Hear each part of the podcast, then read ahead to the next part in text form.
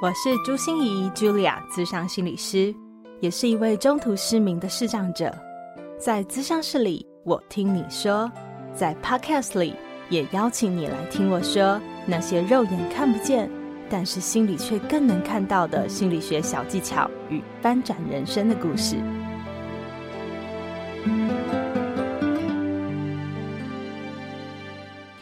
Hello，亲爱的朋友，你好吗？我是朱心怡，Julia，咨商心理师，欢迎收听朱心怡说心里话。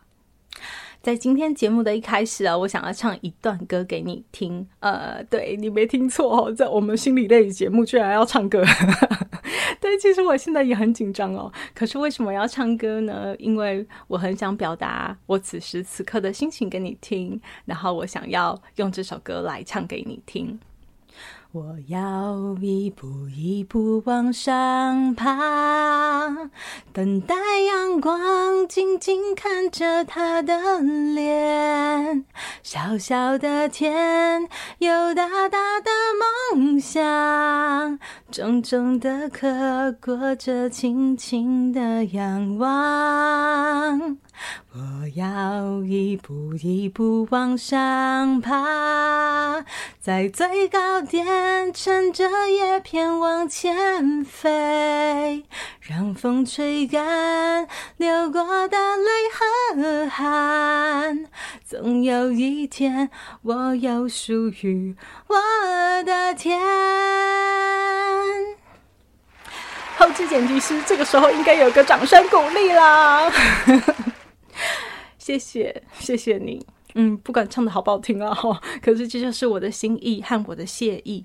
为什么呢？嗯，这首歌我跟大家介绍一下，叫做《瓜牛》，跟我同年代的应该就有听过。它是由齐秦、许茹芸、熊天平、动力火车一起做的大合唱，也是我们世界展望会的主题曲之一哦。嗯，它代表的是一种希望，也代表着一种坚持。嗯，那我常常就有感觉我自己很像小小的瓜牛。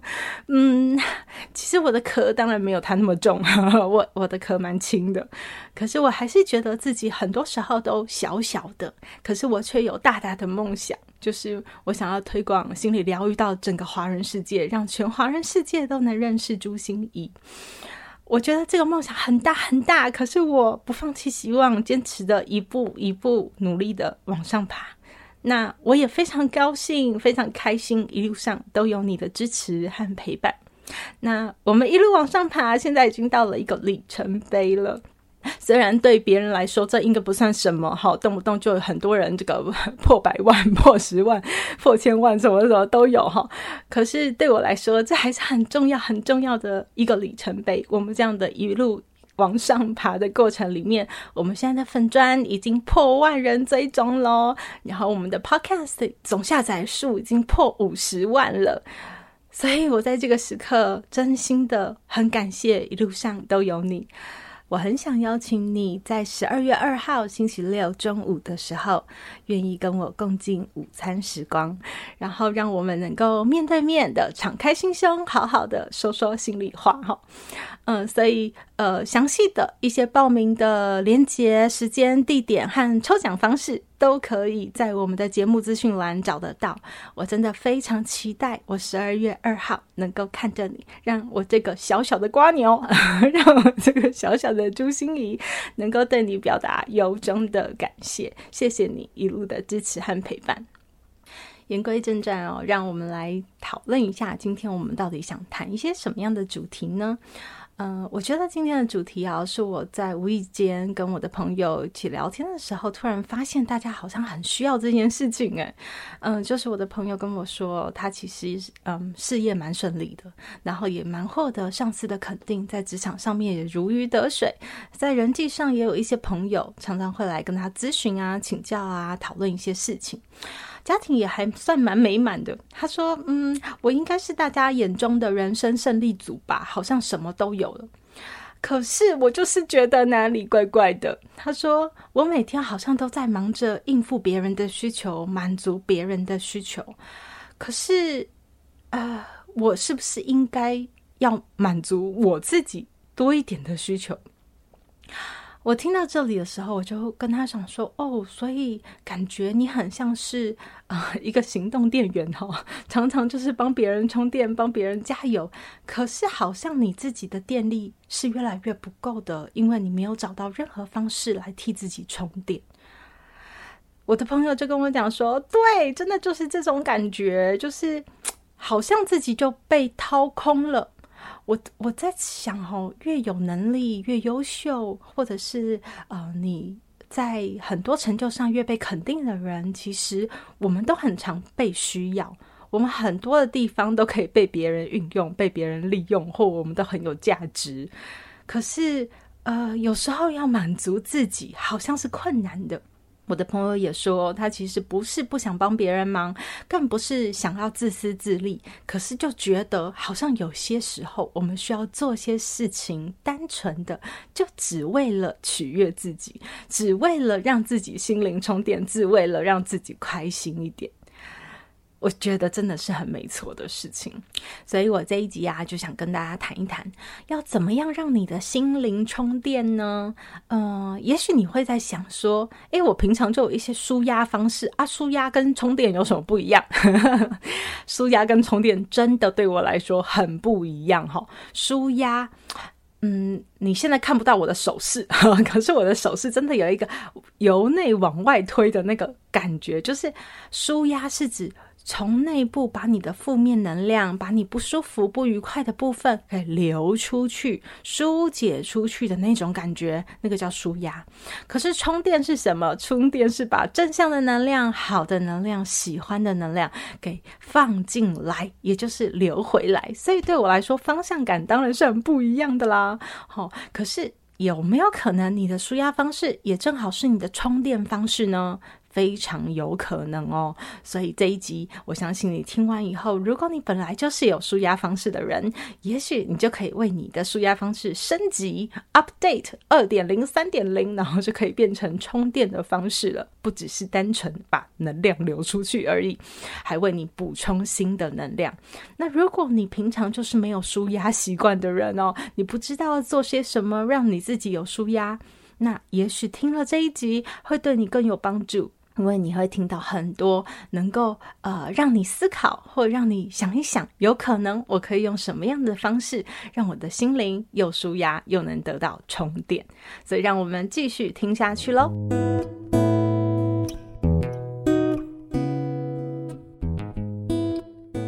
谈到心灵充电的方式吼，我就会觉得充电大概就要符合两个元素，我们才能充电，就叫做放松又专注。哦，放松又专注，你会觉得，哎，这两个不是很矛盾吗？放松不是就是很松吗？那专注的时候不是就是很紧起来吗？这样子两个可以共存吗？嗯，我告诉你，真的是可以。我们需要有一种放松又专注的时刻，也就是你的心灵要是放松的，没有什么压力的感觉，没有在赶时间，没有那种压迫感。可是你的精神意念。要是专注投入的，好，有了这两个元素，其实我们就可以来帮助我们自己心灵充电哦。让我们来好好分析一下哈。第一个元素，我说叫做放松，不知道你知不知道适合你的放松方式是什么耶？其实我从大学的时期就有做过一个心理小测验，这个心理测验一点都没有信效度，而且我上网查了好久哦，也请我们的团队上网查了好久，都查不到出处。但是我以前就把它记下来说，这个小测验非常非常的好玩，不只是好玩，而且我用它来测很多很多的人哦，都觉得啊，好准好准。那不一定，我觉得是要用准来看一个测验，而是说这个测验可以帮助你去想到很多的事情哦。那就让我来试试看，给大家做这个心理小测验，试试看适合你的放松方式是什么喽。呃，今天呢、就是呃，朋友约你一起出海旅游，坐游轮哦。现在台湾坐游轮很夯哦。那呃，今天天气很好，心情也很好，然后你大吃大喝了一顿，对不对？然后中午过后就觉得想找个地方来休息一下，请问你会找哪里去休息一下呢？好，有四个选项哦，等一下就请你四选一。第一个叫做船头甲板上，哈，大家有没有马上就想到那个铁达尼号 那个场景哦？这个真的是乘风破浪哈，嗯，所以第一个是船头甲板，第二个是船的最上层，上层通常有一些游泳池啊什么什么的啦，哈，就是居高临下，船的最上层。第三个是船舱里面，船舱。通常就是有很多的这个，诶、这个到公海就可以赌博啊，然后有很多吃吃玩玩喝喝 啊、然后有很多嗯不一样的酒吧、休闲娱乐都可以去玩。好，第四个就是到船尾，船尾通常是最安静、没有人打扰的地方。请问你四选一，你会选哪里呢？给你三秒钟喽。你已经想完了吗？请不用花太久的时间哦，反正也只是一个好玩有趣的测验而已。我们来试试看哦。那个选船头甲板上选项一的那个人哦，就是也许你呃最适合你的放松方式是要出海旅行，也就是你有一种往外移动的愿望。往外哦，所以当你觉得啊有点忧郁啊，有点焦虑，有点心情的沮丧，有点情绪卡关的时候，千万不能让你搞自闭哦，待在家里面变宅男打电动，那个都不会让你觉得好过一些。你可能就是要往外走走，所以去个公园散散步，好，然后去泡个温泉，好，去海边，去山上。如果能休假去有个大旅行的话，当然更好啊。所以，呃，选项一适合的放松方式，就是要有往外移动这件事情的发生，他才会觉得放松。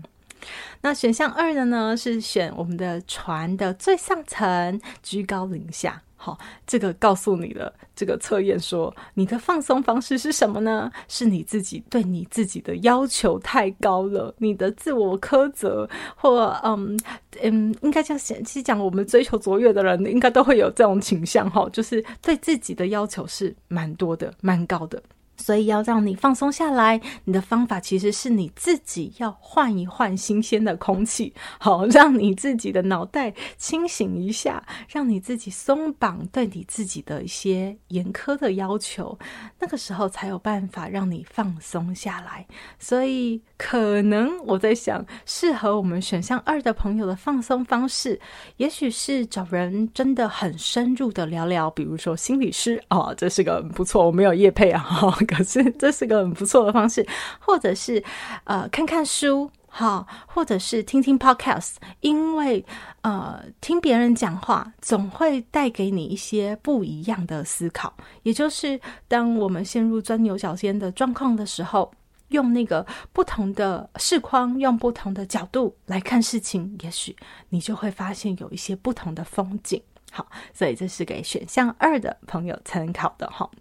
那选项三就是要到我们的船舱里面啦。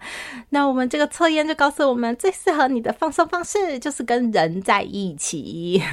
跟人在一起啊，我觉得像我自己也是个食人族标准的来着了，就是很喜欢吸食人味。我就觉得，哎，跟大家在一起真的是一件很快乐的事情。所以最适合你的放松方式，当你觉得啊有点压力大、有点郁闷，其实最适合的就是以你为主的来联络一下。感情哈，比如说跟朋友吃吃饭、交交流，或者是以你为主来一个 KTV 啊、或者是大家一起去庆祝。其实去哪里玩一点都不重要，但是跟人在一起，这是一件最重要的事情哦。那选项四的朋友就是哦，到船尾啊，最安静不被打扰的地方啊。这个测验就告诉我们说，你真的累了，就是你真的累了。你需要做的事情，你的放松就叫独处。把你的电话线拔掉，把你的手机关机，把你的房门锁起来，你就需要有一些独处的时间和空间。对你来说，在那里做什么都好，重点就是你一个人，你一个人才会觉得啊、我有放松到，因为跟人在一起。通常都是很焦虑的哈，所以这小测验其实也只是来帮大家玩一玩，有一些引发的思考。你会觉得这个测验有打中你的心吗？或者是你会觉得，诶，不准，它其实应该是符合另外一个，我另外一个选项才比较对哦，那都很好。因为那都帮助你在思考自己适合你的放松方式。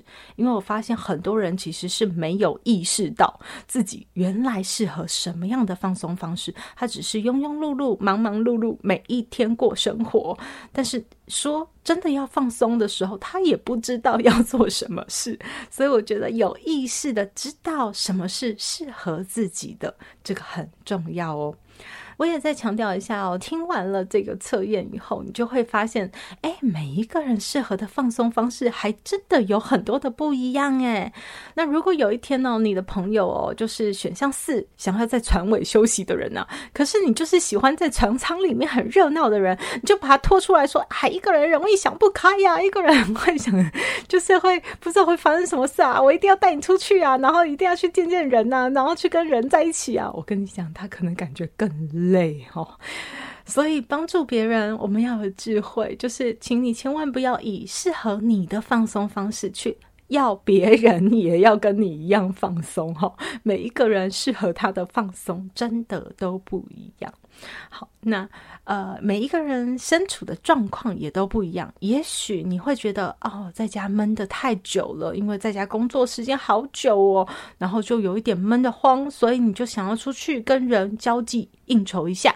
但是这不表示你原本选择的就不对哦。就也许因为状况的不一样，你可能会需要的放松方式不同。好，所以并没有。呃，外向的人就不能独处，哦，并没有这种事情，而是你要常常觉察一下自己的需要是什么。那至少我们今天的测验给了你四种方向来放松，你就可以想想看，哎，自己在某一些状况下、某一些处境下，或自己的本性、自己平常的人格特质，到底是比较适合哪一些放松方式？记得有意识的把它储存下来哦。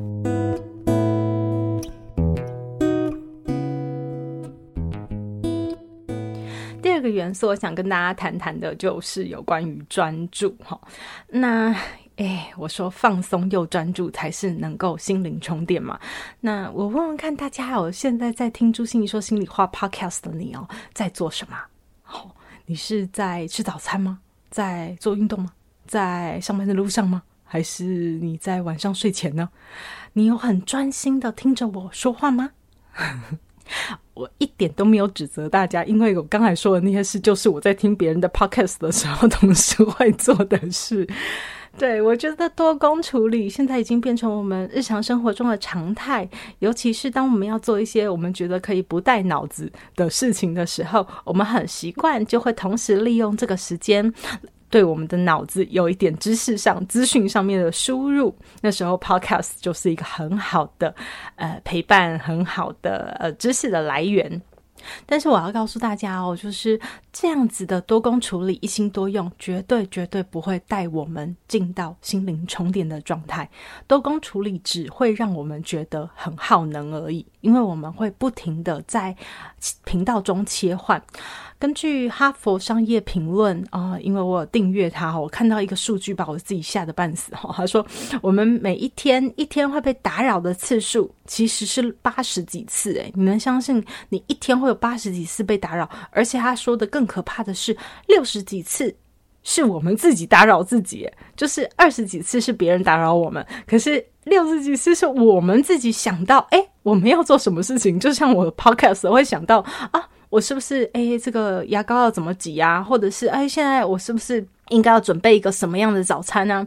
哎，其实都是我们自己来让自己分心的哈。所以更困难的事情是，呃，如果我们要做一件很重要的任务，我们平均要花二十三分钟才可以再回到原来的状态，也就是那个深度啊。所以多工处理可以让我们的日常生活好像变得更有效率，但是当你要心灵充电的时候，真的万万万万不可以做多工处理的事情。你别想要一边做别的事，一边又可以心灵充电，就没这个事。一定要你全神贯注、全心投入，我们才可能有这个心灵充电。所以也就是告诉大家啦，就是如果你只是随波逐流，顺着每天生活的节奏走。我们没有办法创造自己的心流时刻，没办法创造那些给自己充电的时刻。所以，我们一定要不用力，因为我们要放松嘛。可是，我们要很刻意，就是要刻意创造出这些呃属于我们的时间和空间。你要创造出嗯、这样子的可能性。比如像很多妈妈哦，都是小孩去睡觉的时候才是属于他自己的时刻，对不对？可是就是每一天，或是每一周，甚至每个月了，你可不可以排一点点时间，就是给自己的？那时候手机给它关机啊，或者是哦，我们就开勿扰模式啊，好，给自己短短的时间也好。好，那那个时间空间，我们要做些什么呢？我觉得很重要的是，我们要打开我们的各个感官，专注投入的意思，其实把它翻译成白话文，把它翻译成可操作定义，就是你要打开你所有的感官去感受这一切。这是什么意思？哈，喝咖啡跟品咖啡的不同。好，喝咖啡，我们就喝咖啡提神，哈，就是，所以我们要来杯咖啡。但是品咖啡是什么？是你从在开始磨豆子的那一刻，听着豆子的声音，感觉触豆子的触感，对不对？然后呢，当水这样滴下去的时候，你还感觉到那个水的流动，看着那个颜色，然后闻一闻那个咖啡香，然后再啜饮第一口，好好的感受这杯咖啡。你知道这个感觉才是我们真正能够专注投入的感觉。你要把你的感官都放大、放开，然后去体会当下的那些美好。这个时候才能让你心灵充电。所以，像我的个案哦，就有说，嗯，他其实后来找到一个心灵充电的方式，就是他觉得有点烦躁的时候，他就会把他的房间清空，拿出他的棋盘，然后开始跟自己下棋。他会好好的思考每一个布局，可是，在同时，他也会感受到那个棋子在自己的呃这个手里面，而且，其实从他的充电经验里面就可以感。觉到他从开始把棋盘拿出来，开始让这些木质的东西划过他的皮肤，就开始他的专注投入，然后开始他的放松了。我还有一位朋友哦，他就是非常喜欢到河边哦，开着车，然后把那个车窗全部摇下来，吹着风，然后看一本书，哇，真的是感觉非常享受。那我没有跟你讲过哈，说我的 YouTube Short 就是朱心仪视障心理师的这个 YouTube 频道里面呢、我访谈过的这些来宾，我们就会请他录一个呃四十秒到一分钟的呃。说说他的心灵充电方式是什么哈，就叫心灵充电站哦。嗯、那我们就听到很多哎，比如说像陈伟志导演啊，他喜欢的就是旅游，你可以感觉到旅游让他又放松，然后他又专注的去享受这个旅游过程中的美好。然后也有超直白心理学的颜志龙老师，他喜欢看书，然后还有美发师纯玲，他喜欢做空中瑜伽哈，不只是他有感觉到自己的肌肉，然后呢。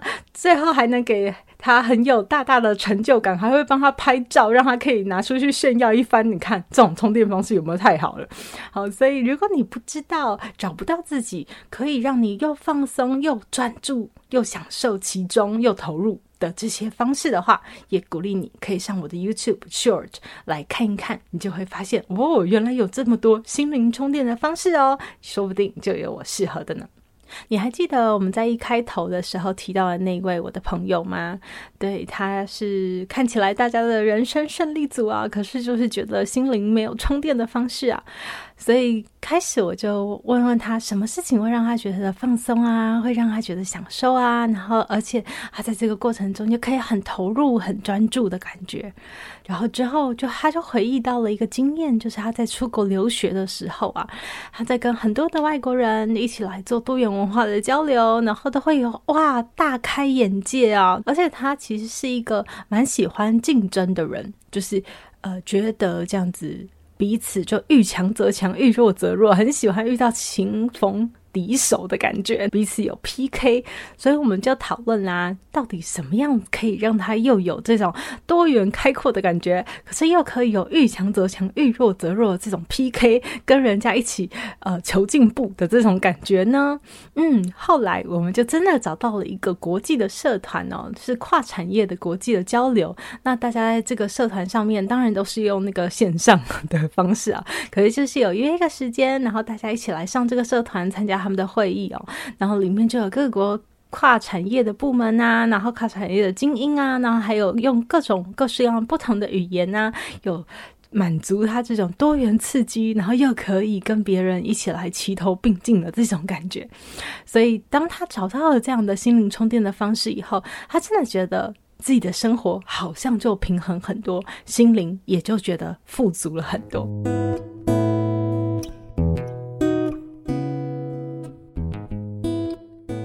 节目的最后一段呢，要回应一下一位听友给我们的 Apple Podcast 的五星评论，还有他提出了一个很重要的问题哦，别转台哦，因为也许他的问题就正好是你想提问的呢。那不知道我的回答会不会对你有所帮助？好，我们来听听看。这位朋友叫做 Debbie 两百五十二五零啦，好。我也爱你哦，好，他说，呃，真是心理韧性的宝库啊，超专业、有深度，同时又平易近人，好吸收的优质节目，有源源不绝的贴近生活主题讨论，是有挖不完的宝藏，真心推荐，非常谢谢 Debbie 二五零哈，呃，然后他也问了我一个问题，他说想请问心仪心理师啊，与经历父母离婚的孩子，旁人可以怎么帮助他呢？因为出生小一的孩子表示哦，班上同学爸妈离婚，然后一方已经搬到外地了，相见不易。那这位同学很伤心，也很想念。身为旁人的我们听了好心疼哦，不知道能帮什么忙呢？想让孩子就常邀这位同学到家里来，但是同时我也很担心对方看见我们家的双全状况哈，会不会投射或触发了哪个点呢？害他回家以后哦，就越想越伤心。我想尽点绵薄之力，却又害怕会伤人，这个界限真的是有点难拿捏。不知道你觉得怎么做会比较好呢？非常谢谢 Debbie 二五零的提问哦，这个提问真的超重要。你不觉得我们常常在助人的时候就会陷入这种矛盾和尴尬的情况吗？就是好像就是又想帮，可是又怕自己帮了反而在帮倒忙，好心做坏事的感觉。那要怎么处理呢？我想真的。Debbie 二五零的这个情境哦，我有以下的想法，想要提供你参考哦。第一个是说，我觉得请你千万千万不要担心，你会造成他的情绪负担。我的意思是为什么呢？因为其实我们都很清楚知道自己就是特别的，我的家庭跟别人的家庭不一样，就像我自己也知道我看不见，然后别人为什么都看得见，那是一样的，不会因为。呃，你看到了别人的家庭的双全状况，而去加深了自己哦，觉得我怎么看不见这件事？因为它就是随时随地就在发生，就是不是你想避免就可以避免得了啦。反正就是看到、听到、想到，都会知道自己很不一样啊。所以，请 Debbie 二五零，就是第一个是你真的是在做一件好事，就是给这个孩子更多的爱，给这个孩子更多的支持，让他发现说。其实我们当然取代不了他的父母，取代不了他的主要照顾者对他的关怀，但是呢，让他知道有一个人，有一个阿姨，有一个家庭，哈、也是好关心我的，也是很愿意支持我和给我爱的。这当然是一件非常非常正向的事情。好，这当然是一件非常正向的事情。所以，请你心里千万不要有挂碍。呃，我们在谈心理韧性的。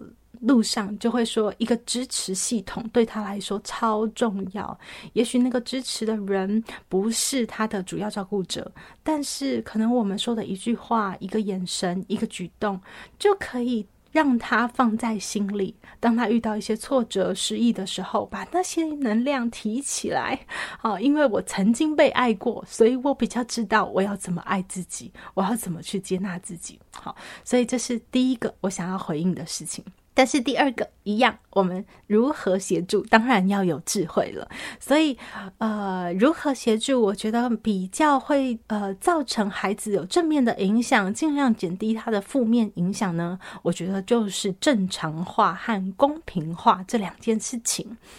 正常化的意思就是不要把孩子变得很特意哦，因为你的父母离婚了，所以我 邀你回来玩，就是。呃，让他有这种我很特意的感觉，其实是比较会独特他的现象，而是我们尽量去邀请好多的朋友，我们一起来家里玩呐、然后大家一起开开心心。那有时候是你这位家长来帮忙，有时候是别的家长一起来帮忙，都大家都可以一起来帮忙，就是我们就是一个社群。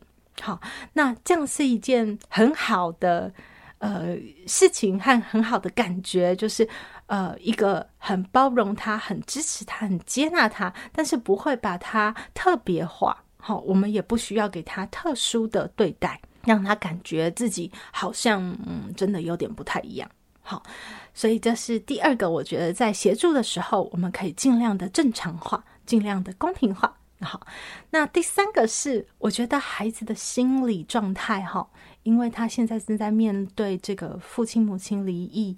然后一方呃又搬到远方，他很想念又很伤心的这样的一个状况，所以也许呃当你们跟他慢慢熟了，让他比较有安全感、比较有信任感的时候，他会主动想要跟你们聊聊，好，主动想要跟你们谈谈，那没有问题，就是。我们就去接纳孩子的失落，我们不要一直想企图扭转他，告诉他说没有关系，你们看你没有爸爸妈妈爱，我们还是很爱你呀。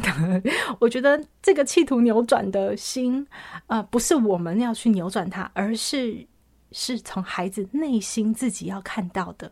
好，就是我还有好多人爱，是他自己要看到，是他自己的功课。好，所以我们身旁的人能够给他最大的支持和协助，就是我们陪伴和接纳他。的这些失落，接纳他的这些伤心，给他抱抱、秀秀，哈，然后说，就是我知道这个很不容易，但是我们也都在这边，你有心情都可以跟我们说，这就是已经最好的事了。那我记得我自己也有一集的 EP，也麻烦制作人帮我放在我们的呃单集简介栏给大家参考哈，就是他讲同理心，我们到底要怎么真正的表达出我们的同理心，那其实有很多时候都像 Debbie 一样，我们不是不愿意给出同理心，而是我们怕我们给的同理心可能不是呃对方真正能够接受到正向的东西，我们怕我们反而伤害了对方。好，所以这一集也许可以听听看，我们怎么去好好的表达我们自己的对对方的同理。